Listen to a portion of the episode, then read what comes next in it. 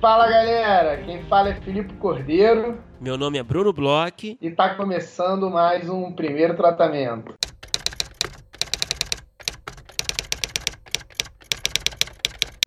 E aí, Brunão? Feliz ano novo, estamos de volta. Fala, Filipe Cordeiro, roteirista favorito do Brasil. Como é que tá, Brunão? Foi bem de ano novo? É, a gente não se vê enquanto a gente não faz o podcast, né, Bruno? É, a gente tem uma relação estritamente profissional. Mas, poxa, como é bom ouvir a sua voz novamente, como é bom voltar a esse programa aqui, o nosso podcast querido. É bom falar com nossos ouvintes novamente. E para mim foi bom, foi um período bom. Ainda tá valendo desejar feliz ano novo, não, né? Eu acho que vale para os nossos ouvintes. A gente, a gente aqui, né? Então, a gente, brincadeiras à parte, a gente está voltando a gravar, né? Então é a primeira vez que a gente volta a conversar com o público nos ouvindo. Então eu acho que por uma questão de educação tem que desejar feliz ano novo, cara. Então feliz ano novo para você, para os nossos ouvintes para todos que desejam ter um bom ano. e olha, estamos de volta com novidades, certo? Sim, estamos de volta com muitas novidades. É, se vocês ficaram ligados no, nos nossas redes sociais, que a gente pediu encarecidamente no final do ano passado, vocês já devem ter visto que a gente está passando por uma mudança aí de é, identidade visual, que é uma das novidades que está encabeçando aí uma série de, de novidades que estão por vir. Então, assim, o primeiro tratamento está começando a entrar na puberdade, né, Bruno? Exatamente, estamos de cara nova. Fizemos aí um pequeno procedimento cirúrgico estético. Então, temos aí uma nova identidade visual, graças a, a nossa querida Maria Clara Bruno, da Riot Gauss é, ela foi a, a grande responsável por essa nova identidade visual tão bonita que a gente tem tanto orgulho de ver, né? Tá bonito de ver, né? A gente entra nossa, nas nossas tá redes incrível. sociais e a gente fica feliz ali. Nossa, nem parece nosso podcast. tá incrível. A Maria Clara é uma fera, assim. Eu, toda vez que a gente conversa com ela, eu fico assim, embasbacado. Tudo que ela fala faz tanto sentido e fica tão lindo depois, né, na parte visual que eu fico, pô, tô contente pra caramba aí com essa nossa nova fase visual aí. Esteticamente estamos bem mais bonitos como primeiro tratamento, né, Bruno? É, a gente tá lindo, a gente tá muito lindo, a gente tá muito lindo. E não é só isso de novidades, a gente vai apresentar aí nas próximas semanas outras novidades, né? A gente já tinha antecipado lá atrás, no ano passado, sobre a nossa campanha no Apoia-se, que está já quase em fase de, de, de, lançamento. Vamos nas próximas semanas vamos lançar a campanha que vai trazer muitas é, recompensas aí para os nossos ouvintes. Vai ser uma, uma forma legal de produzir mais conteúdo também.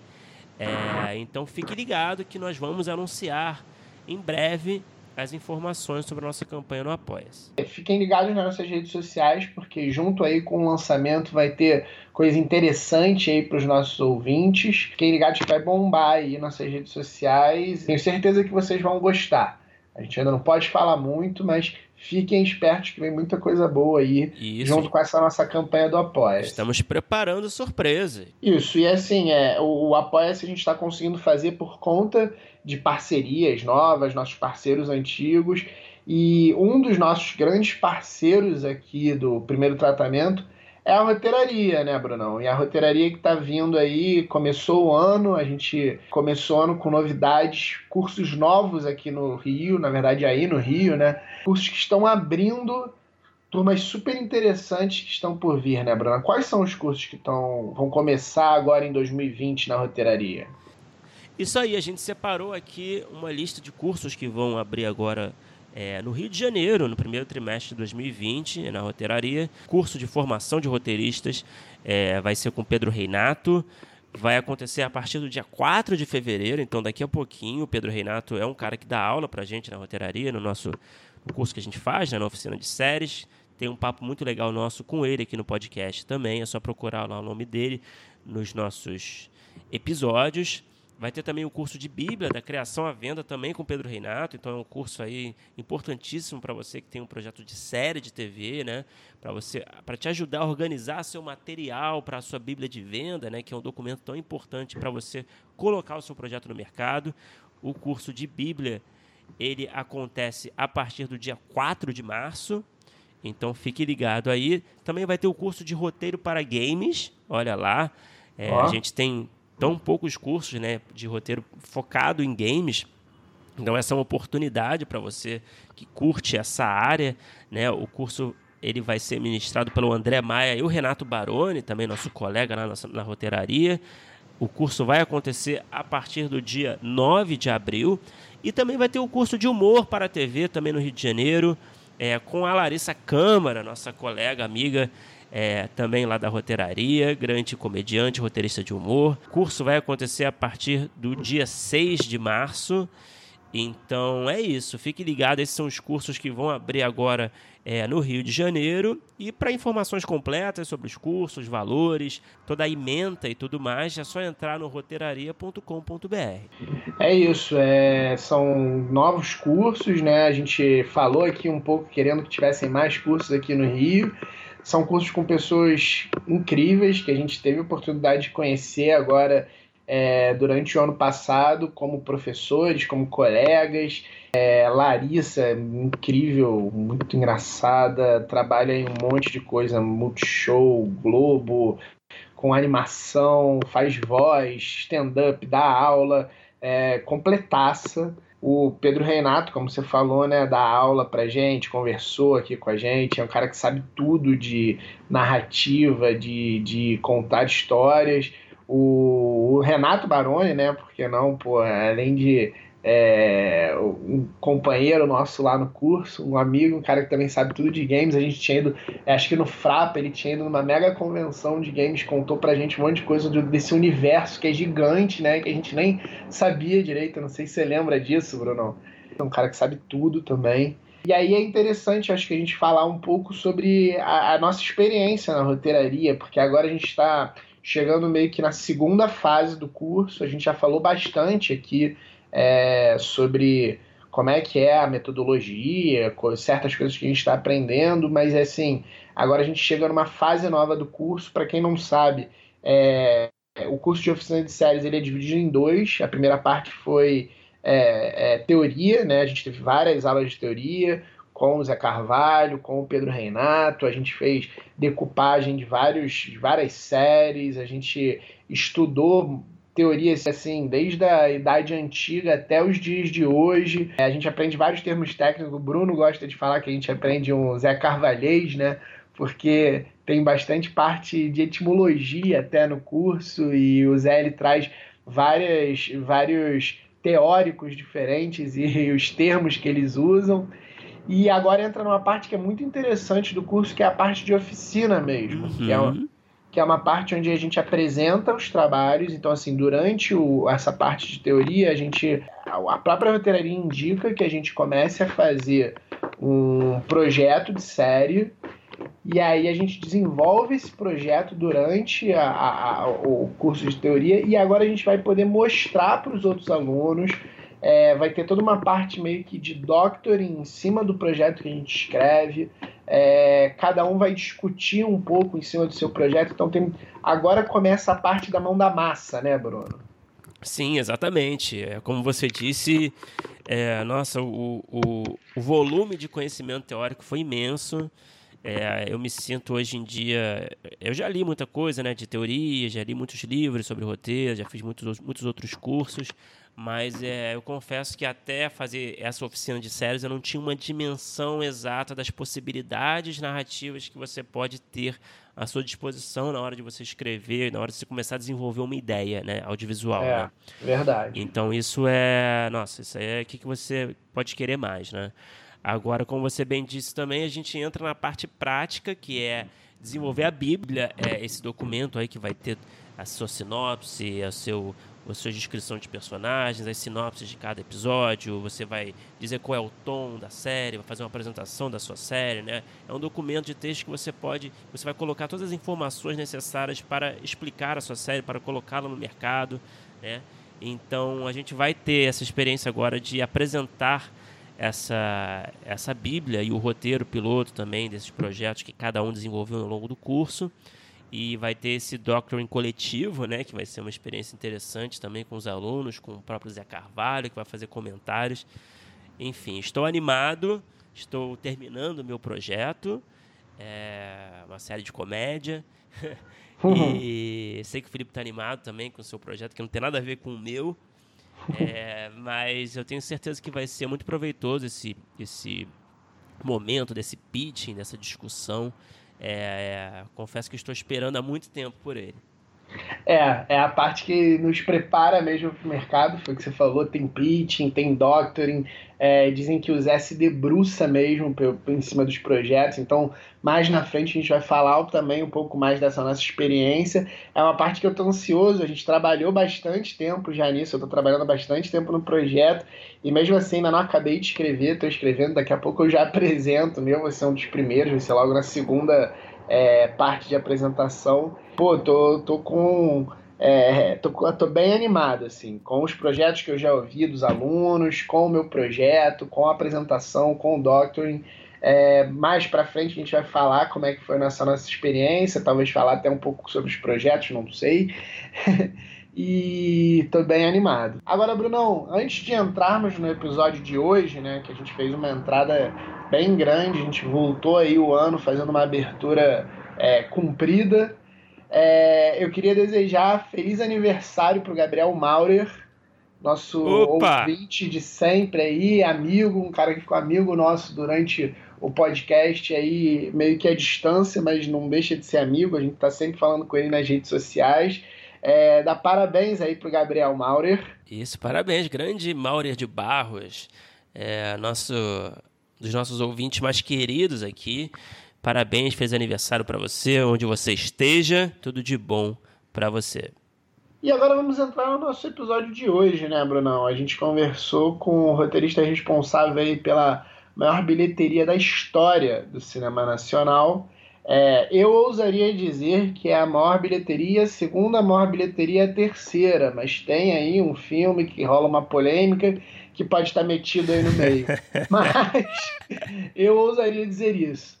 É um cara super engraçado que, que tem uma história super interessante. Conta aí, com quem que a gente conversou, Bruno? Filipe, a gente tem a honra de abrir a nossa nova temporada do primeiro tratamento entrevistando Phil Braz. Phil Braz, roteirista da eu posso dizer franquia, né? A nossa franquia aqui, a nossa franquia. Franquia, a gente perguntou para ele. Exatamente. Pode chamar.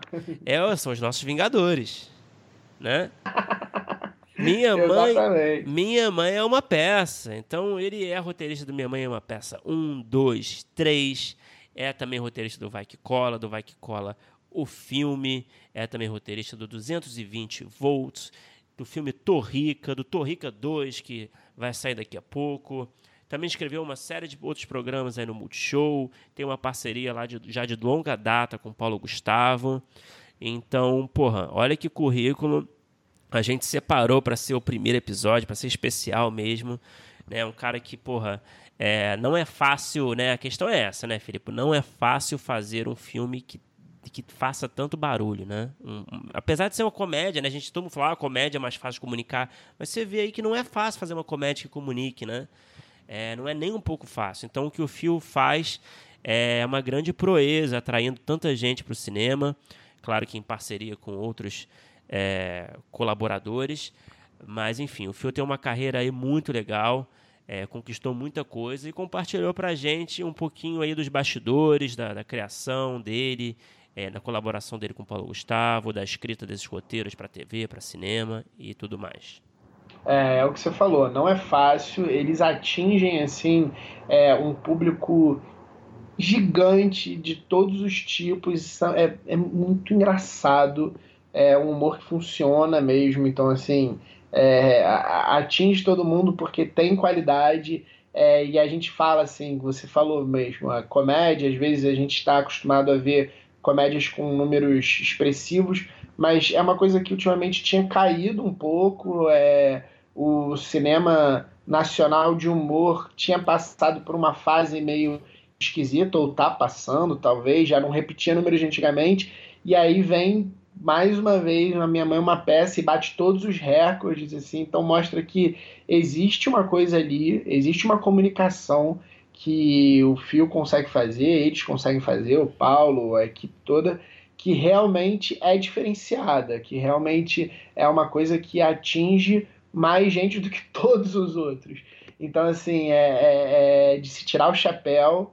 É, deu para ver na conversa com o Fio que, que ele é muito afinado né, com toda a equipe, dá para entender é, de onde vem todo esse sucesso. Uma história interessante que ele é, sempre gostou de literatura, sempre gostou de escrever, mas era professor. É, aos poucos ele foi sendo empurrado para essa carreira e hoje em dia está aí com a maior bilheteria do cinema nacional. É honra abrir o ano com essa conversa. Obrigado, Phil, por conversar com a gente.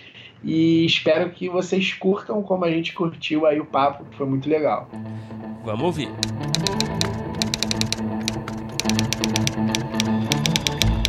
Phil, eu acabei de ver aqui é, inclusive, estava lendo uma notícia aqui, que Minha Mãe é uma Peça 3 é a maior bilheteria da história do cinema nacional, né?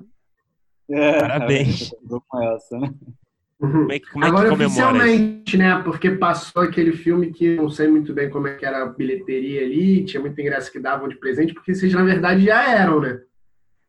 Com o dois, aí eu não sei te dizer, tá? é possível, né? Que existe a coisa de número de espectadores e existe a coisa de arrecadação, né?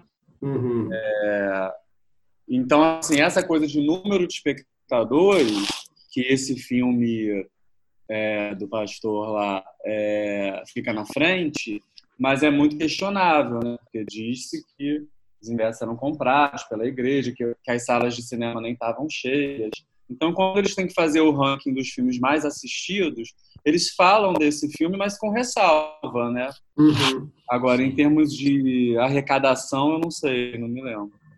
Pode, se mas demais. Demais, parabéns aí. Não sei se não sei se estoura champanhe numa ocasião dessas, não sei. Que ah. como se comemora. Eu acordei hoje, uma amiga encaminhou uma matéria do. Só o, o, o título, o 342, na verdade. O, o Instagram do 342 postou é, um jornal estrangeiro falando sobre como é interessante o filme é, de um ator gay que faz uma homenagem para a própria mãe, que interpreta uma mulher e essa mulher é a mãe dele, que aceita ele como gay, enfim. E o filme fala dessas coisas todas, como era interessante o sucesso desse filme no momento do Brasil hoje. Uhum.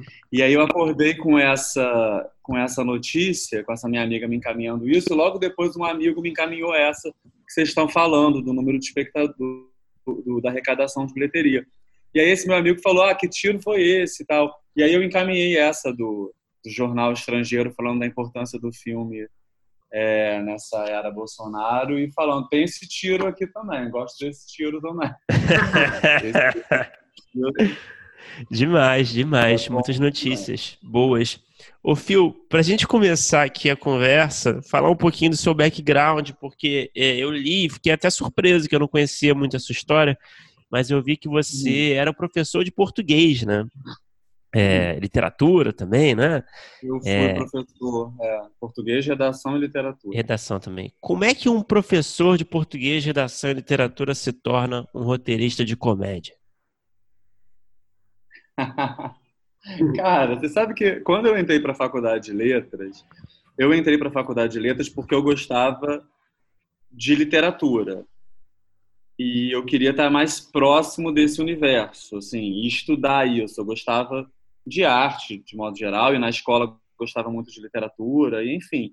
E aí eu, eu entrei na faculdade um pouco assim, por hobby. Não hobby, eu precisava fazer alguma coisa da vida. Uhum. Mas o primeiro vestibular que eu fiz, acredite, foi para veterinária. Caramba. E aí eu não passei. E aí eu achei que com 30 anos eu seria um veterinário, assim, muito bombado. E... Mas, e aí eu ia escrever, é, e aí eu ia estudar literatura por hobby. Mas como eu não passei no vestibular para veterinário, eu falei, acho que eu vou antecipar o projeto do hobby.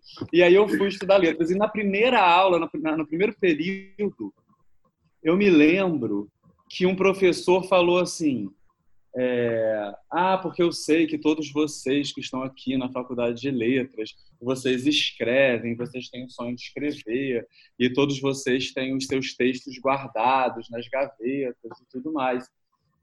E eu fiquei olhando assim ao redor, porque eu não. E, e, e vendo as carinhas das pessoas assim, é, realmente, sabe? e eu pensando, sério? Eu, porque a faculdade de letras não é uma faculdade para se aprender a escrever, né? É, nem romance, nem conto, nem poema, nem cinema, nem é, a faculdade de ler, assim, para você se tornar um escritor, você precisa ser alfabetizado, Sim. ter uma visão de mundo para compartilhar. Você precisa de experiência de vida, de ter um olhar para as coisas, de observação e de saber escrever só, né? Assim, mas eu, você, para ser médico, você precisa estudar medicina, né? Para outras profissões, você precisa se instrumentalizar. Para escrever, você só precisa ser alfabetizado e ter noção, assim, ter bom senso, ter inteligência, ter observação das coisas, entendeu? Então, assim, a faculdade de letras, ela não me. Não me eu acho, sabe onde eu acho que ela me ajudou? Assim, por exemplo, na hora de escrever argumento, sabe? Imagino. É, porque na faculdade de letras eu produzia muito é, texto escrito, né? Eu fazia, tinha muitos trabalhos, tinha que escrever muito. Então, assim, ela me deu uma noção assim muito muito mais para esse outro lado, sabe, de como defender uma argumentação, de como escrever é, os argumentos mesmo para o filme. Nesse sentido, eu acho que ajudou e eu só percebi isso muito depois. Mas na, na... mas para assim para a faculdade de letras, ela, o, que ela, o que ela me deu mais foi experiência de vida, entendeu? Uhum. Que a universidade, como o nome já diz, é um universo que, que, se abre. Eu estudei coisas lá dentro que eu nem sabia. Sabia que eu ia estudar português, gramática e tal, que eu ia estudar literatura. Mas crítica textual, linguística, sociolinguística, e fora a convivência com as pessoas todas. E depois ser professor, é incrível, né? A experiência de sala de aula lidar com jovem. Lidar... E eu fui professor de, da rede pública. Uhum. Também me colocou no, no, Eu sou um cara de classe média, de Niterói, e de repente eu comecei é, uma convivência mais próxima com pessoas que eu não conviver, conviveria se eu não fosse professor, talvez. Então, isso tudo foi muito rico, assim, na minha passagem é, pela sala de aula e pela faculdade de letras. Mas, Mas aí, mas eu acho que um médico pode virar roteirista, sabe? Eu acho que é, qualquer um pode escrever. Né? Não sei se eu estou respondendo. Tá, não, tá super, mas é, mas é engraçado, né? Que ironicamente, né, você, você talvez fosse na época um dos poucos é, do curso de letras sem textos próprios, né? É, é sem a perspectiva de ser autor e você acabou virando um, né? E tem, tem isso, assim, quantos escritores é, no mundo todo passaram pela faculdade de letras pouquíssimos, muitos entraram e saíram, né? Sabe? Uhum. Assim, uhum. Que não é assim, escrever tem a ver com outra coisa mesmo. Eu acho que a sistematização é, ela pode até assassinar um artista. Né? Uhum. Mas organizado, aí... sistematizado, sabe? Mas aí quando é que o hobby começou a se tornar uma coisa séria? É, ah, como é que foi que, que você partiu a começar a escrever mesmo? Então, na verdade, eu omiti também uma, uma, uma coisa. Eu fiz é, veterinária, né, como eu falei, mas eu pensava em fazer cinema. Eu sempre, sempre me chamou a atenção, é, assim, assistir um filme, ou uma novela, ou um seriado, uma minissérie, e o texto eu ficava assim, meu Deus, quem escreveu isso? Assim, quem pensou isso? Eu sempre tem um programa é, que passava na Globo que mudou a minha vida, assim, a comédia da vida privada. Uhum. Eu assisti a comédia da vida privada e é, tudo bem, era inspirado na, na, nas crônicas do, do, Veríssimo, mas aquilo era, era, adaptado, né? E acho que a partir de um determinado momento as crônicas já tinham se esgotado e eles fizeram episódios é, inéditos quem escrevia era Fernando Young, Alexandre Machado. É, a primeira vez que eu ouvi falar em Fernando Young foi ali, porque eu ficava vendo os créditos. Quando acabava o programa, eu ficava lendo crédito, assim, tipo, querendo mesmo ver aquilo pelos bastidores, sabe? Não só consumindo como público. E aí eu pensei, eu cheguei a pensar em fazer cinema, mas só por causa de roteiro. Nunca me interessei por nenhuma outra coisa, direção, mas eu pensava em roteiro. Já estava então no seu radar. Sim, e eu cheguei a achar que eu pudesse entrar na faculdade de letras é, e puxar a matéria de cinema, sabe? Uhum. Tipo eletiva, assim. Falei, ah, eu vou, depois eu tento transferência lá dentro. Mas acabou que isso não era tão simples. Eu também gostei da faculdade de letras e, e fui seguindo na faculdade de letras. Mas essa coisa já tinha passado pela minha cabeça, fazer cinema por conta de roteiro. Par, paralelo a isso, nossa, tá chovendo a beça aqui. Paralelo a isso, eu, eu sou amigo do Paulo Gustavo desde 15 anos de idade. A gente é amigo mesmo, assim. Nossas mães são amigas. E aí, quando o Paulo Gustavo é, entrou na Cal e começou a estudar teatro, aquilo foi ficando mais sério para ele, né? Ele, ele assumiu para ele mesmo essa coisa que era um desejo de ser ator, de ser artista. E aí ele falava para mim, Felipe, você tem que escrever, Felipe, você tem que escrever, vamos escrever, vamos escrever uma peça, vamos escrever uma cena. Ah, porque depois do Comédia da Vida Privada veio um programa chamado Vida ao Vivo Show, que era de sketches. E ele dizia que eu conheço não sei quem, que conhece não sei quem, que conhece não sei quem, que conhece Fernanda Torres. Se a gente escrever, a gente, a gente chega nela, a gente entrega porque a gente é engraçado, porque, enfim, e eu ficava pensando, estava muito doido. Mas assim, mas tinha isso quando ele começou a teatro, aí aquilo que era uma coisa meio Paulo Gustavo é muito doido, começou a ficar menos doido, porque ele realmente estava ali estudando para ser ator. É, aí ele conheceu o Fábio Porchat na faculdade, na, na Cal. O Fábio já escrevia. Então, sabe, ele foi vendo que isso era possível. E aí, quando ele se formou na Cal, é, ele foi fazer o Minha Mãe Uma Peça e eu colaborei com ele dei uma encurtada na história. Mas assim, foi isso. Entendeu? Foi através do, de ser amigo do Paulo Gustavo, desse artista incrível, que, que sempre foi isso que o Brasil hoje vê, essa pessoa engraçada, espirituosa, inteligente, empreendedora. Ele sempre teve isso. Tanto que lá atrás ele falava: Vamos, que eu conheço sei lá quem, que conhece sei lá quem. E, e aí foi acontecendo. Assim, colaborei no Minha Mãe uma peça, depois a gente fez o Hiperativo, o segundo espetáculo dele. Tudo isso eu já era professor. É, depois, até que surgiu a oportunidade de fazer um programa no TV, na, na TV no, no, no, Multishow.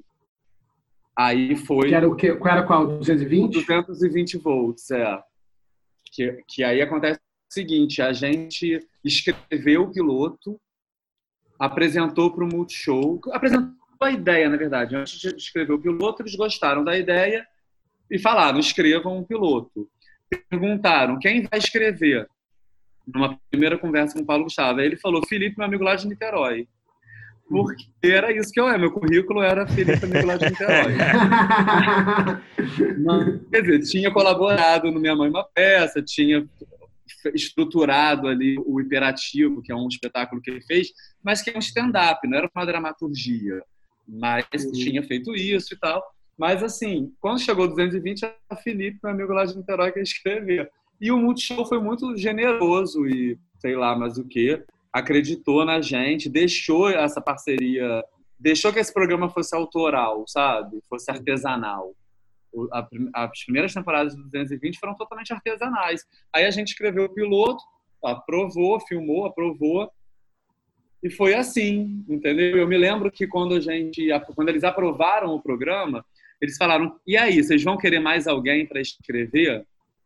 E aí a gente falou: não, não. A gente, a gente acha que a gente tem uma identidade, que a gente tem um jeito e que a gente dá conta disso aqui. E demos conta. Aí foi assim. Aí, assim, a primeira coisa profissional foi o 220. Mas eu ainda era professor paralelamente. É, você, o Fio, você mencionou aí, né, o que você colaborou no Minha Mãe é uma Peça, logo no começo. Aí uhum. a gente uhum. vê o sucesso que o, que o. Pode se chamar de franquia, não? Pode.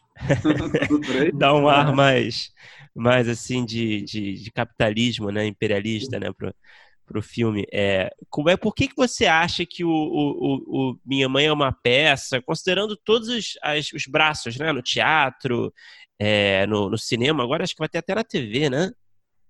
É, quando eu digo colaborar no Minha Mãe é uma Peça, eu tô tô falando do teatro. Sim, quando, sim. Quando sim. eu falei de colaborar no minha Uhum. manifesta, é lá no teatro. Sim, sim, sim. O, mas o eu... filme veio depois. Sim, sim, Claro, sim, sim. Não, mas a minha Mas pergunta é justamente. assim, eu achei que pudesse parecer que já já estava me referindo ao cinema, entendeu? Que você já estava se referindo ao cinema. Ah, não, não, Não. sim, sim. Sim, não, não. A minha pergunta era justamente essa, assim, considerando que você colaborou lá no teatro, né? E você vê que essa, essa franquia, né? Você tem vários braços, né? No teatro, hoje no cinema, com vários filmes, e é, pelo que eu li na TV também, acredito, em breve. É, eu queria saber a sua opinião de quem está de dentro participando disso tudo desde o começo. Por que, que você acha que Minha Mãe é uma peça comunica tanto, sempre comunicou tanto com o público, né? Em todas essas, essas mídias diferentes? Eu acho. Eu acho um negócio assim.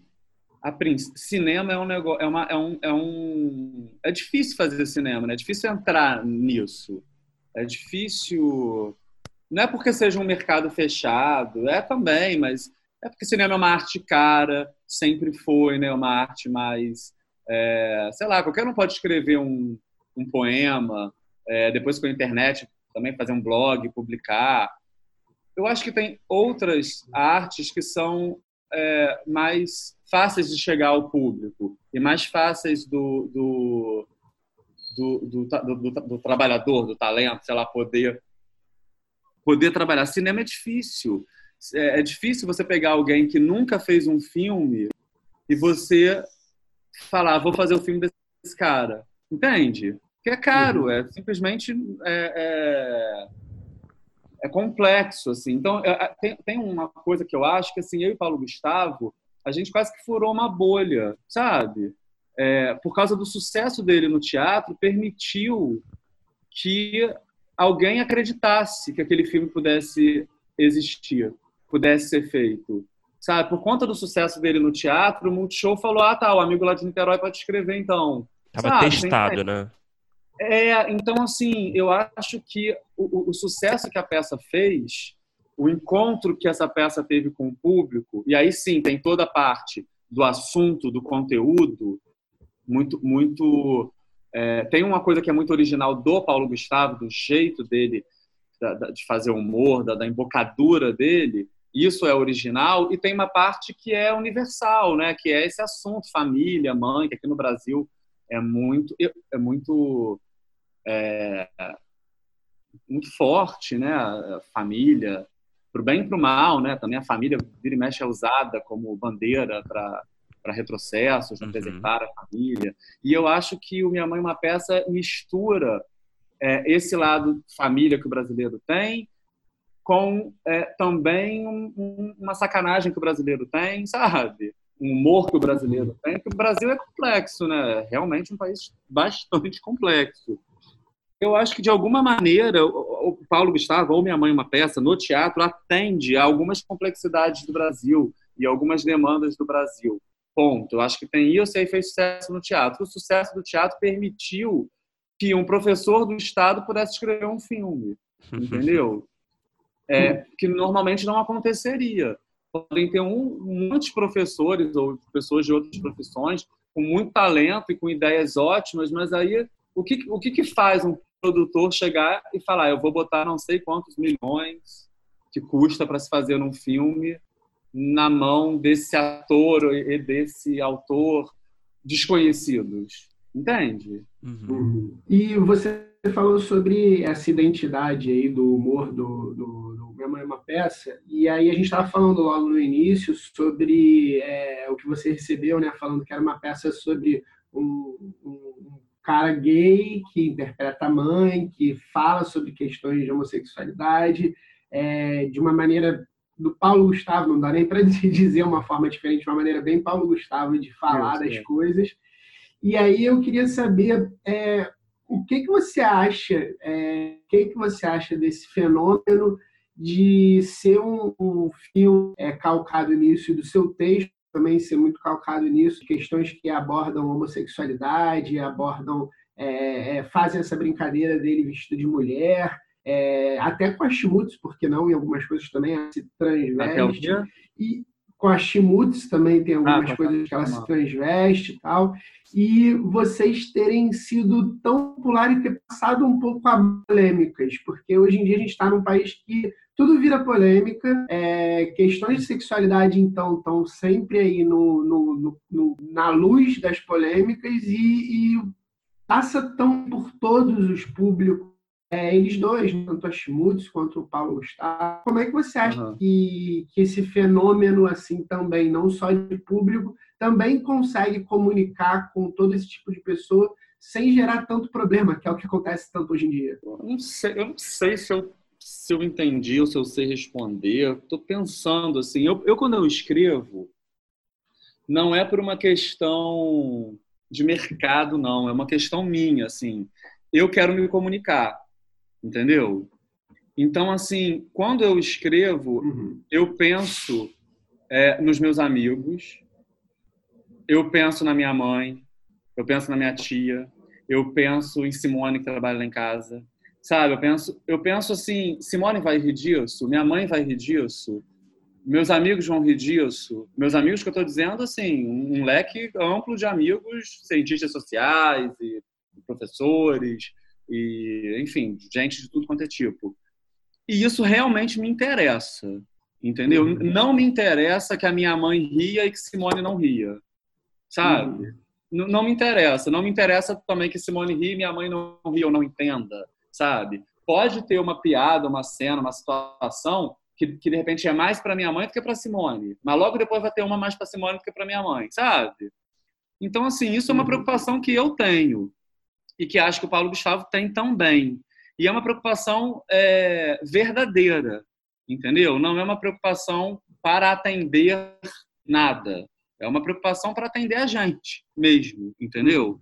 Então, assim, é, eu acho que isso se reflete no, no, nos filmes, entendeu?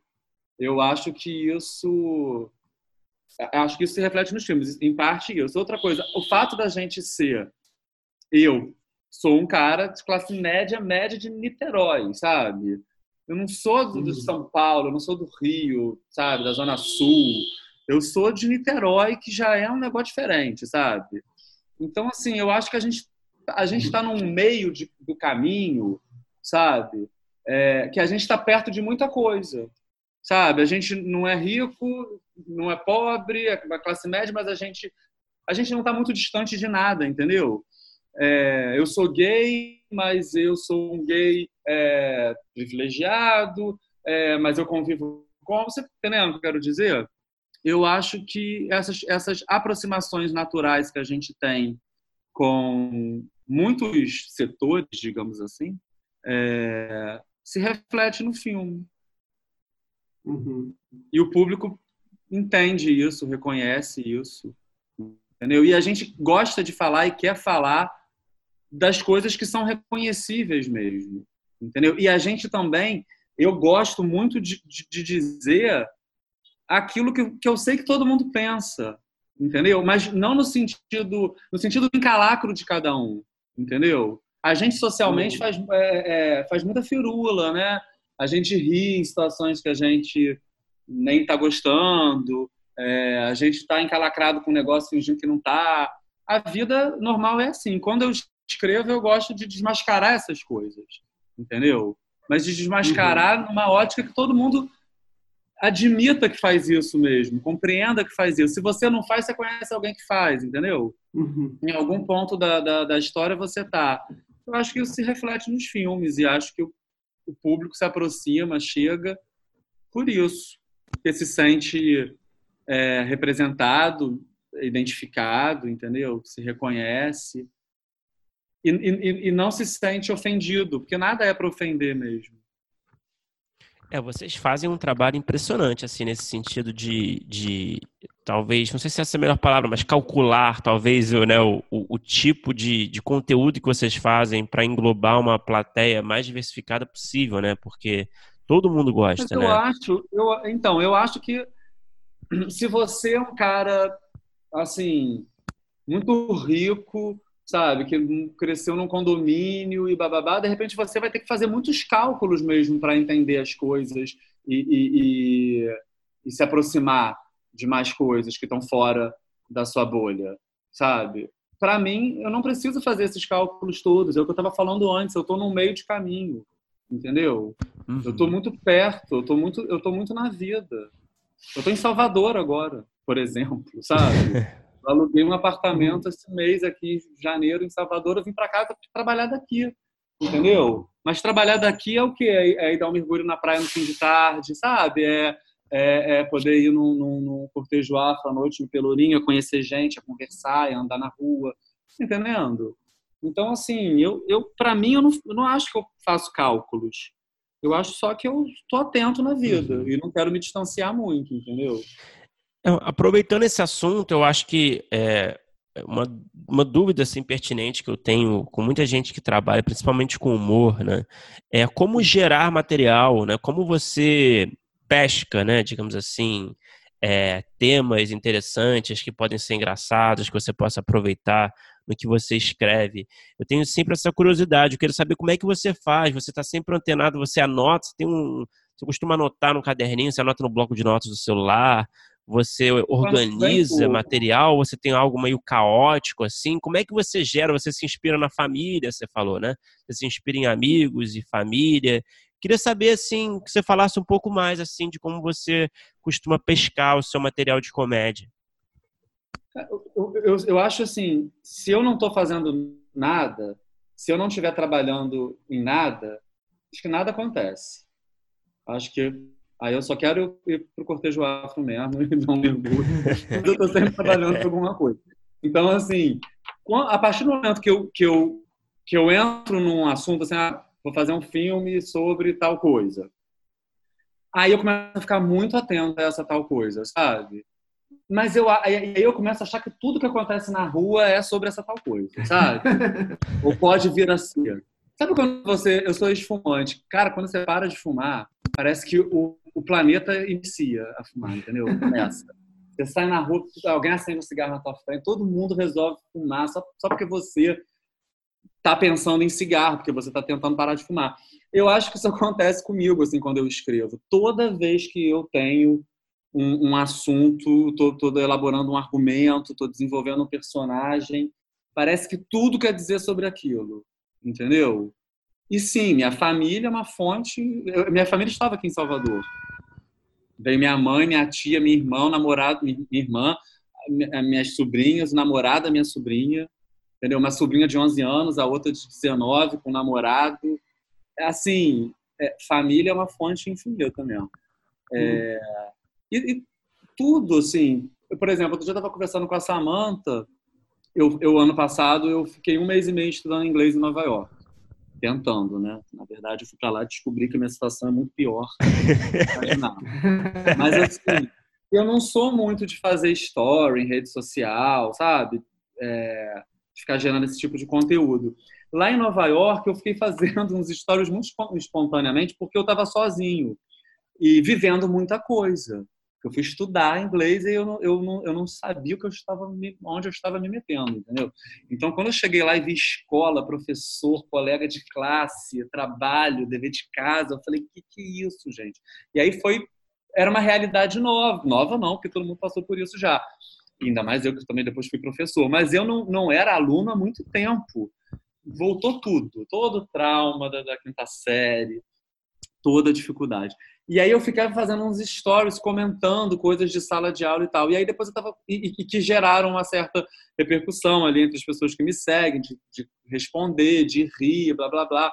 É, e aí depois eu tava conversando com a Samantha, eu tava falando, cara, eu só fiz esses stories engraçados que geraram esses comentários porque eu tava vivendo um negócio novo. Se eu tivesse na minha casa, sei lá, levando a minha vida mais organizada, eu não teria, entende? Então acho assim, tem essa coisa de estar tá na vida de se propor experiências novas, não se acomodar. É, isso é uma coisa que eu acho que é importante, porque tudo é inspirador, tudo é inspirador. É, e tem isso que eu acho que acontece. É, na verdade, observação, né? Eu acho que tudo começa a significar, assim, as ideias. Aí sim, aí eu fico anotando muito no bloco de notas. Aí eu fico, não, aí eu fico demoniado, assim, porque realmente eu começo a ver muita coisa que eu acho, nossa, esse personagem pode fazer isso, nossa, aquele personagem pode fazer isso, esse pode falar uma hora isso e aí acontece aquilo outro, sabe? Mas tudo vem muito da, da observação. Você acha que o roteirista tem que sair de casa? Acho que todo mundo deveria sair de casa. é porque o roteirista, às vezes, a gente conhece o perfil, né? E não, não, mas olha só, eu tô falando isso, eu sou ultra caseiro, é ridículo.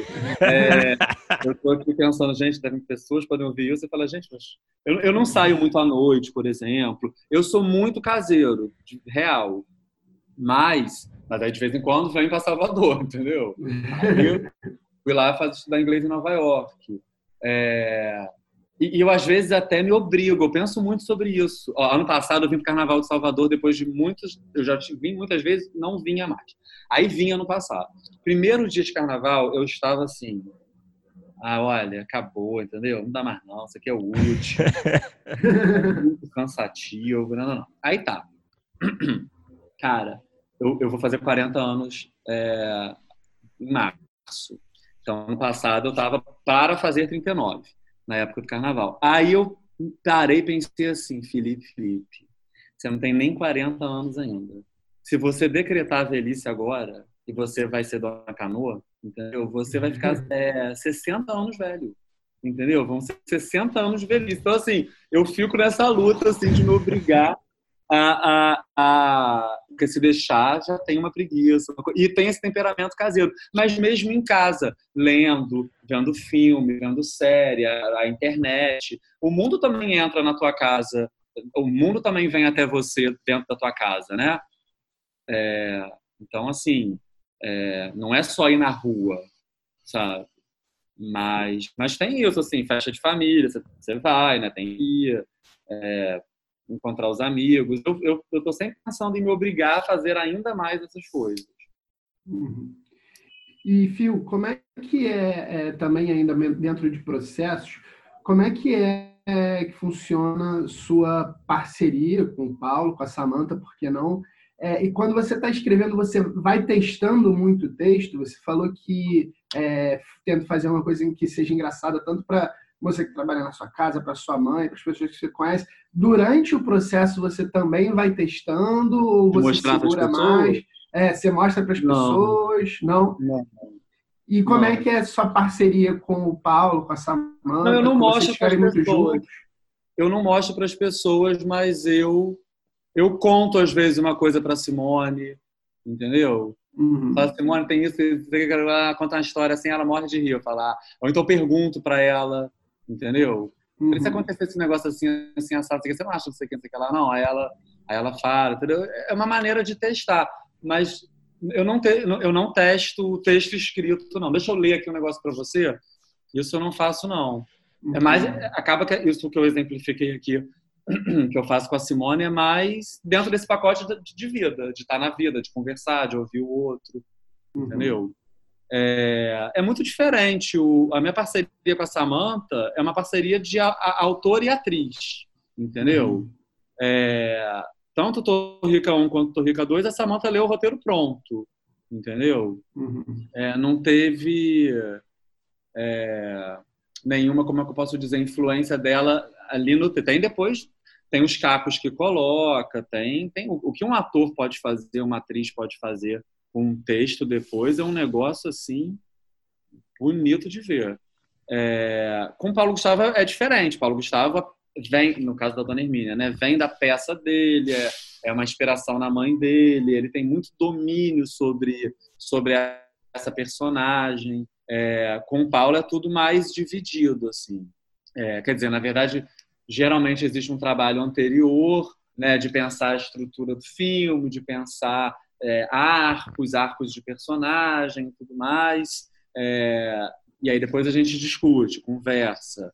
É, quando o texto já está pronto, quando a cena já está pronta, eu mando para ele, a gente se encontra, lê, ao, lê junto, mexe. Com ele é mais artesanal. Tá, o Fio, é, aproveitando essa, essa última resposta que você deu, é, você falou um pouco do caco, né, das possibilidades que um ator pode trazer para um texto Sim. que você escreve. Eu queria saber a sua opinião, assim, mais detalhada sobre essa questão do caco, do improviso. Você acha que sempre tende a melhorar? É, você às vezes você vê alguma coisa que foi é, improvisada em algo que você escreveu que você vê que não funcionou tão bem, você tem um certo receio oh, às vezes. Como é que é a sua postura em relação a isso? Não, eu vejo, na verdade, o que acontece é o seguinte: quando eu disse o que um ator, uma atriz podem fazer por um texto, eu estava me referindo não a cacos e, e, e, a mudança no texto. Não, sim, é um aspecto geral, né? é, como às sim, vezes uma frase que você achava que era banal, simples, ok apenas, sei lá, entendeu? Não uhum. digo nem de comédia, não. Digo até de, de, de um diálogo mesmo é, sobre algum assunto mais banal. Cara, né, o olhar, a pausa, a humanidade que, que o ator imprime ali no, no, no, que ele faz, assim, eleva aquilo que, você, que fica melhor o que você escreveu, entendeu? É, e, e, o contrário também pode acontecer. Mas, assim, é, em relação a cacos e tudo mais, eu, eu, eu, eu sou bem tranquilo, sabe? Eu, eu mudar o texto é, no sentido, às vezes a pessoa quer mudar é, planta para folha, sabe? Tipo, ah, arranquei essa planta, arranquei essa folha, sabe? Tem gente que não, não quer que, que, que, mude nem isso. Às vezes fica flui mais, né? O, fica mais fácil para um ator falar de um determinado jeito. Se ele mantiver o sentido do negócio, eu não me incomodo. É, agora, eu nunca tive, eu nunca vivi nada com ninguém que mudasse num nível que depois eu falasse, oi, o que foi isso? Não escrevi isso? ou, ou está ruim? Isso não tem nada a ver com o que eu pensei. Nunca vivi isso. Nunca, nunca, nunca aconteceu. Entendeu? Às vezes a pessoa bota, bota, às vezes a pessoa bota caco que funciona genialmente. Às vezes não, mas também isso, isso pode é, mudar na edição, né? Você pode tirar, você pode é, enfatizar ou não. Mas nunca, nunca passei por nada no sentido de que eu ficasse incomodado, não. Porque é uma coisa, é uma coisa muito engraçada, né? Que às vezes, até por experiência própria, às vezes a gente, o ator, é, ele traz algumas mudanças, né, no, na hora da gravação, que, né, você como roteirista acaba ganhando crédito, né? São mudanças que funcionam uhum. e a gente né, acha maravilhoso, Não, incrível. O contrário, o contrário acontece as duas coisas. Assim, é. O ator pode mudar e deixar um negócio até mais grosseiro, mais desagradável, você levar o crédito daquela grosseria. É, mas também acontece do ator é, improvisar ou, ou, ter fama de ser muito é, espontâneo e genial e coisas que são roteirizadas também ficam no crédito do ator. Sim, entendeu? sim. E, Fio, você começou né, escrevendo para o teatro. Você ainda escreve muito para o teatro? Não. É, ou agora é só TV e cinema? Eu nunca escrevi muito para teatro. Eu não me considero uma pessoa de teatro que saiba escrever para teatro. Eu, a minha cabeça ela não funciona Bem, Foi só no início, então, ali as primeiras não, eu, eu, eu, não, então, o que eu, onde eu colaborei com, com o Paulo Gustavo no Minha Mãe Uma Peça é em texto, é piada, é comentário, uhum. observação, sabe? Uhum. É isso. Agora, estrutura de teatro, assim, um negócio, um palco ali parado e uma história tem que se passar ali, Jesus, eu, é, eu não sei não. Eu sou e aí, perguntando dessa questão de estrutura mesmo. Aí, hoje em dia, você então escreve muito cinema e TV. Você uhum. tem alguma preferência? Você, você, gosta mais de escrever cinema? Gosta mais de escrever TV? Assim, as estruturas são diferentes, né? É, é o fôlego é bem diferente para um e para outro. Você se encontrou mais em alguns lugares ou, ou no audiovisual você está à vontade em qualquer um deles? Não, eu acho que eu estou à vontade de qualquer um deles, mas eu tenho mais experiência, acho que no cinema. É, eu acho que na TV o 220 era um programa de sketches. Ele tinha um roteiro. O 220, inclusive, ele até me incomoda às vezes. As pessoas postam muito sketches isoladas do 220 e o 220 ele era um programa, ele é um programa mais legal de ser visto inteiro do que isoladamente, porque é, o 220 era o Paulo Gustavo apresentando um programa, né, um assunto, discutindo um assunto, ele de Paulo Gustavo mesmo, nos stand-ups, e aí ele fazia comentários que levavam para as esquetes. Às vezes as esquetes eram para ilustrar uma coisa que ele falou, às vezes a esquete é para denunciar uma coisa que ele falou, porque às vezes uma esquete isolada ela pode parecer um horror assim de politicamente incorreta, grosseira e tal, mas muitas vezes o que o comentário que o Paulo fazia depois é, fazia parte né do todo, era, o, o programa todo era uma reflexão sobre um assunto. É, mas ainda assim eram esquetes, tinha essa estrutura e tal. Eu acho que no cinema, é, é... na TV eu fiz menos coisas assim como eu fiz no cinema. A possibilidade de contar uma história, de você ver um personagem passando pelo tempo, avançando, entendeu? Então, assim, eu, eu tenho, sido mais, tenho tido mais satisfação nesse sentido no cinema, mas, mas eu adoro a linguagem da TV também. Sou louco para fazer uma série, alguma coisa assim. Poder também contar, essa, ver um personagem se deslocando no tempo e se transformando em mais tempo, né? em mais histórias, em mais episódios, como a TV possibilita. Ô, Fio, falando um pouco assim de diálogo também, né, que é ali uma parte super essencial aí na escrita do humor. Você tem um, algum segredo para escrever bons diálogos, que é uma parte muito difícil, né? Eu, eu, diria que talvez seja a parte mais uma das mais difíceis assim, né, durante o processo de escrita. É, você acha que é um, é um processo de tentativa e erro, geralmente? É, você, você tenta dar um ar mais naturalista, meio que é, emular o que é dito, o que seria dito no dia a dia por pessoas fora do, do, do, de um filme, né, na, na, vida real. Como é que você, qual é a sua estratégia na hora de escrever é, esses diálogos? Eu acho tia, é, o mais importante é que os personagens pensem, entendeu? E eu acho que quando o que, o que eles estão falando venha de, uma, de um pensamento deles, de eles estão olhando para a vida deles, eles estão olhando para a vida do outro com quem eles estão falando, eles estão olhando a cena que eles estão vivendo, ou eles estão antecipando a merda do que vai ser a vida deles nas próximas cenas. Enfim, mas eles pensam, entendeu? E eu acho que que quando o diálogo, quando o que eles falam vem de um pensamento, o diálogo naturalmente é mais inspirado. Entende? Entende? Assim, entende? Assim, assim, eles pensam, entendeu? O que eles estão falando é um raciocínio. É, claro, e aí no caso um raciocínio cômico, um raciocínio pela ótica do humor. Os meus personagens, geralmente, eles estão reclamando criticando. É. Sabe, assim, reclamando da vida, reclamando da vida deles, reclamando do outro, reclamando da estrutura social, reclamando da, das regras, das normas, entendeu? Que eu acho que é um lugar da onde pessoas realmente felizes não são engraçadas não é. fazem humor.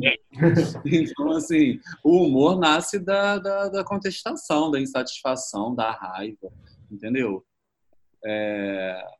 O erro é muito engraçado, né?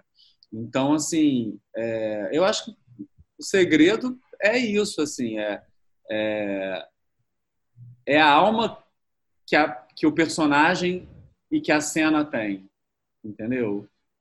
se aquilo tem alma, se aquilo vem de, de, de uma crítica, de uma reflexão, de um pensamento, de uma raiva, de uma vontade de mudança, de uma vontade de que as coisas sejam diferentes, eu acho que a possibilidade do diálogo ser mais engraçado é maior. O que eu percebo às vezes é, é que as pessoas, eu, às vezes eu, eu já trabalhei com pessoas e já vi assim acontecer as pessoas escreverem só o que o, o que o personagem precisa dizer na cena, sabe? Assim, a pessoa pega uma escaleta e aí a descrição da cena é, é os personagens se encontram no café da manhã, dão um bom dia e se irritam um com o outro, sabe? Sei lá, é isso que tem que acontecer. E a pessoa escreve: Oi, bom dia. Ai, quer saber? Não tem nada de bom, olhei pra tua cara, não, já, já começou ruim. Ah, então sai daqui, tchau. A cena acabou, sabe? Assim, não acontece nada ali, assim, só a pessoa só escreveu meio que já estava previsto. Uhum. Dá bom dia e se irritam com o outro. Existem várias maneiras de se começar um dia, de dar bom dia, várias maneiras de alguém te irritar. Por que, que alguém te irrita? O que, que é irritante no outro? Entendeu? O que, que é irritante em mim que pode irritar o outro? Quando você começa a pensar todas essas coisas, o, o que acontece entre os dois personagens já começa a ficar mais interessante. E você acha que um roteirista de comédia pode ser feliz, pode ser alguém bem resolvido com seus problemas? Ele pode vir para Salvador em janeiro. Cara, eu acho, eu, eu, eu, brinco muito com isso, assim. Tipo, até na minha análise e tal, eu falo, amor, eu não posso me resolver, eu não posso me curar. Se eu me curar, eu perco o emprego. eu vou falir na minha carreira. Então, assim, agora, eu acho que isso é um desafio na vida de todo mundo, na verdade. Talvez na dos roteiristas isso, isso fique mais flagrado, né? Quantas coisas na nossa estrutura psíquica, na nossa estrutura, no nosso dia a dia, nas nossas relações, são pautadas em coisas estranhíssimas, entendeu? E que a gente precisa resolver, e ao mesmo tempo essas coisas estranhíssimas são o que sustenta aquelas relações. Uhum. Então, assim, todo mundo passa por isso, assim, acho que a gente tem que estar sempre se melhorando e ao mesmo tempo não perder a essência do que a gente é, né? Eu acho sim que o roteirista pode ser feliz. é, eu tento, pelo menos. Mas, mas, mas, mas é real, assim. É porque, na verdade, você, você cura um negócio ou resolve um negócio e vem outro. Entendeu? Sim. Você tem sempre problema, na verdade. A gente tem que estar atento. Eu acho que o roteirista ele tem que ser honesto entendeu? Isso aí é o mais importante. Honesto com ele mesmo, honesto com, com, com a humanidade dele, entendeu? Com o que ele sente, com o que ele, com que ele pensa e é horrível e ele se arrepende. Porque muitas vezes a gente não se permite nem pensar merda, né? A gente já se castra, já. Não, ai que coisa feia. Não, é. Deixa, deixa o pensamento vir, deixa os sentimentos virem, elabora eles, é, é, questiona eles Entendeu? Seja honesto com tudo que passa pela sua cabeça enquanto pessoa, entendeu? Que você já vai estar conectado com todo mundo. E a possibilidade de, de escrever coisas com as quais as pessoas se afinem vai ser sempre muito maior. Uhum. E a possibilidade e... de ficar mais feliz também, né? Porque enquanto a gente fica negando pepino que a gente tem, a gente não resolve nenhum. Uhum. E, Fio, uma coisa que a gente sempre pergunta aqui, é sempre uma, uma pergunta difícil, mas conversa muito com o nosso público. Você tem dicas? Você assim, foi é, professor de escola pública, teve alunos, não nesse contexto, mas já trabalhou com gente que estava é, estudando. Você tem dicas para quem quer entrar no mercado, quem quer começar a escrever? É, imagino que talvez não fazer letras, mas você tem dicas para uma pessoa que está querendo se tornar um roteirista, principalmente para quem quer trabalhar com humor? Cara, você quer dica assim, tipo. Que existem dois tipos de dica. Existe o que eu acho que funciona na vida para te tornar uma pessoa melhor. Eu já falei algumas assim aqui é, agora. É, tipo isso que eu falei, de ser honesto com você mesmo. Né? E existe dica também de, sei lá, um curso, quem procurar, o que fazer. É, Pode ser um pouco das duas. Um pouco das duas. Eu acho, por exemplo, uma vez a, a Regiane Antonini, que é uma roteirista, ela estava dando um curso num espaço lá no Rio e ela convidou no final do curso quatro autores para conversar com a turma. E eu fui um dos quatro. Cada dia era um. Aí eu fui, um dos quatro. Fui lá bater papo e tal. É, e foi, eu não sei como é que foi o curso, né, ao longo do curso, e não sei como é que foram os outros papos. Mas esse dia que eu fui, eu troquei. No final da, da, da aula, a, os alunos é, me procuraram, depois me adicionaram em Facebook, me adicionaram no Instagram, me pegaram meu e-mail, mandaram e-mails assim com projetos. É, dois dois desses, desses dessas pessoas, duas dessas pessoas, é, eu cheguei a trabalhar depois. Chamei para colaborar no, no, no, negócio que eu estava fazendo lá no Multishow. Um outro, ele me convidou depois para escrever um negócio com ele. Então, assim, isso é uma coisa que, assim, é, procurar meios de conhecer pessoas do meio, sabe? Uhum. É, então, fazer um curso, por exemplo, pode ser interessante, é, porque você vai conhecer outras pessoas, os próprios colegas, né? Você viu, o Paulo Gustavo foi para Cal. Na Cal, ele conheceu o Fábio Porchat e Marcos Magela, eram da mesma turma. E na Cal ele viu que Fábio Porchat escrevia texto. Hoje em dia a gente está falando Fábio Porchat, uma pessoa conhecida, pública e tal. Lá atrás era um menino que estava na Cal também, que tinha os textos dele, sabe?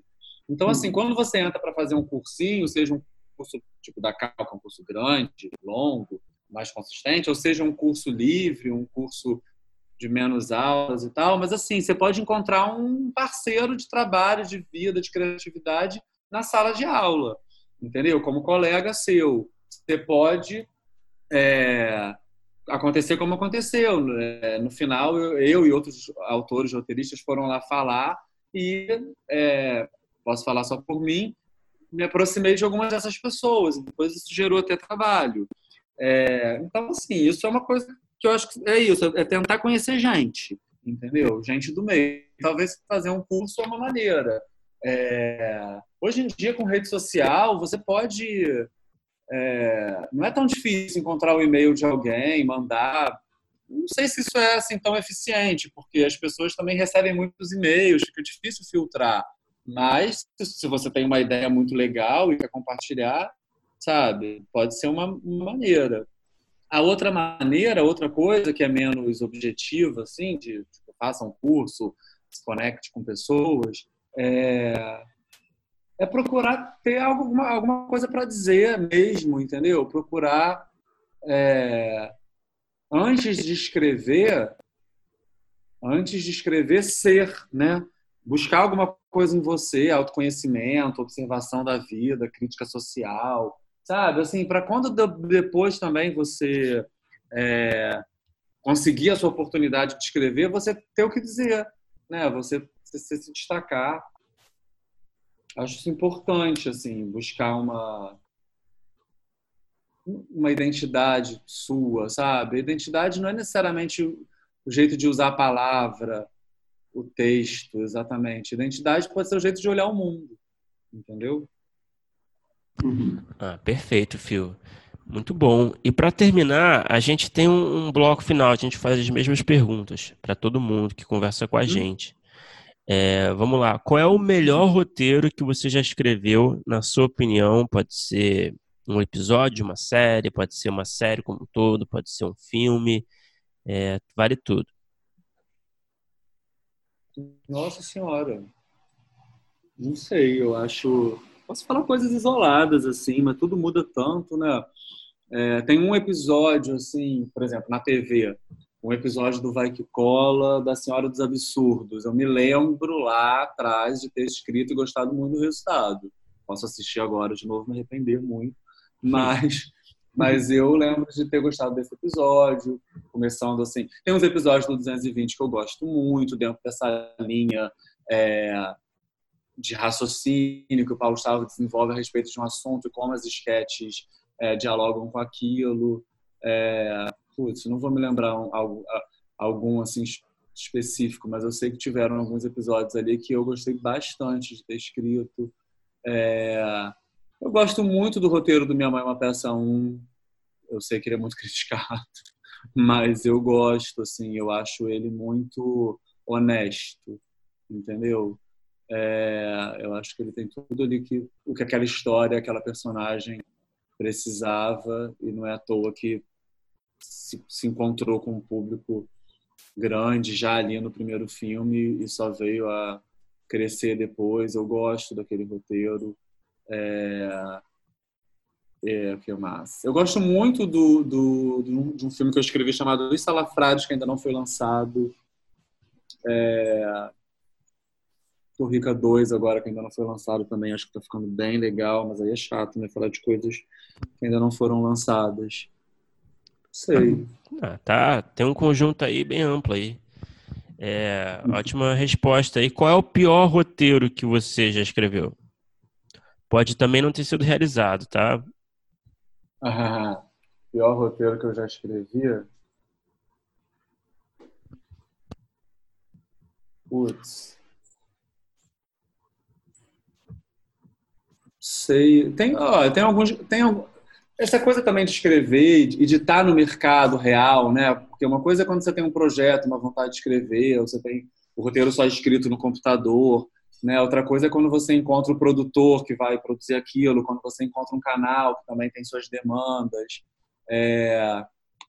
Tem dois episódios, dois programas que eu fiz no Multishow, é, não são nem roteiros específicos, não são as temporadas inteiras, entendeu? O, os dois com a Samantha até. Um chamado Não Tá Fácil para Ninguém, que é, é, é Não Tá Fácil para Ninguém, que foi um primeiro programa da Samantha lá, e um outro chamado Aí Eu Vi Vantagem, que era um... Esqueci o nome, é... Era a Jéssica do Vai Que Cola, fora do Vai Que Cola, esqueci o nome disso. É... Spin-off. É... E os dois não, não funcionaram. Não funcionaram por motivos diferentes. É... Mas. E que, inclusive por minha culpa também. Mas pelo tempo que a gente tinha para fazer, para desenvolver aquilo, é... demandas que vinham de fora, que, que não atendiam ao, que é, talvez precisasse ser atendido. Mas esses dois programas são programas que eu acho que poderiam ter sido muito melhores do que foram. E qual é o produto, pode ser nacional, estrangeiro, pode ser série ou filme, qualquer formato, que você assistiu e você queria ter escrito ou participado de alguma forma da escrita? Caramba, comédia da vida privada, assim, é... eu acho aquilo genial, incrivelmente maravilhoso e eu não não estava lá, não podia estar, não tinha idade para estar. Mas eu hoje estou aqui porque eu assisti aquilo um dia. Entendeu? Comédia da vida privada eu achava assim. Às vezes as pessoas é, ficam nessa coisa de ah, qual é a sua série favorita? Porque hoje em dia, né, a gente vive aí o mundo das séries e tal. E eu costumo brincar, eu sempre falo que é Malu Mulher. Eu nem vi Malu Mulher, não tinha nem idade para ter Malu. Mas eu falo que é Malu Mulher só para só para lembrar que a gente também faz série no Brasil há muitos anos, faz audiovisual, faz televisão com a qualidade massa, sabe? Então eu adorava responder Malu Mulher assim, só, só para só implicar mesmo, sabe? Porque as pessoas amam Friends, elas amam, sei lá, sabe? Umas coisas que não são brasileiras. E o Comédia da Vida Privada, que é essa que eu que mudou minha vida, era tão incrível aquele texto sacanamente, tão brasileiro, falando de, de, da vida privada, do cotidiano brasileiro, com aqueles atores, Fernanda Torres da Bloch, Luiz Fernando Guimarães, ai, tantos outros, Diogo Vilela, assim, gênios, Marisa Hort, sabe, uma coisa tão, tão brasileira, sabe, em tantos sentidos, aquilo ali para mim é uma joia, assim, de qualidade para tudo quanto é lado, sabe. Uhum. O Alto da Comparecida, por exemplo, tudo bem, vem do teatro lá, uma outra coisa, mas é um produto audiovisual tão incrível, sabe? Tão, tão texto tão maravilhoso, com, com interpretações tão maravilhosas, com uma linguagem estética tão maravilhosa. Nossa Senhora. Eu adoro as coisas do Guel Arraes, sabe? Adoro as coisas do. Aquele menino. Ai, meu Deus, olha gafe, esqueci o nome das pessoas, do saneamento básico. Sim, é... Jorge Furtado. Jorge Furtado maravilhoso tudo que ele faz. Ah, perfeito. E Fio, para terminar, qual é o roteiro que você tem escrito, a ideia que você tem desenvolvida, que está na fila ali, que você sonha em realizar um dia, que ainda não foi realizada? Aí, mano, é, não tem essas coisas que eu não posso falar, que dá azar, não pode falar não. não, mas você, por exemplo, eu você comentou. Eu tenho uma série você comentou essa. Não vou falar nada da série, mas eu tenho uma série Uh, pode falar, fala. Não, não, não. Você pode, assim, se puder, assim, pode usar palavras vagas também, fica à vontade. Mas você comentou de, uma, de um filme, um Salafrários, né? Já está filmado? Ah, sim. Está filmado pronto. É, ah, só não sim. foi lançado ainda por questões de datas de, de mercado mesmo. Mas o Salafrários está pronto, montado, prontíssimo. Entendeu? Não, eu já tô lá na frente dos salafrários, eu já tô, eu já tô nas outras que eu ainda não escrevi. Aí eu tô falando dos que eu quero escrever, entendeu? É... Essa série aí é tem, secreta. Tem... Secretíssima, maravilhosa. Ganhou o Emmy, entendeu?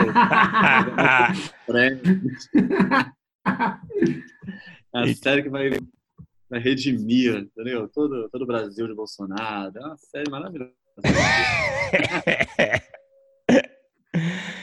Ó, beleza. A gente, bom, cria essa expectativa, então. Pô, Fio, muito obrigado aí por falar com a gente. Obrigado a vocês, adorei o papo.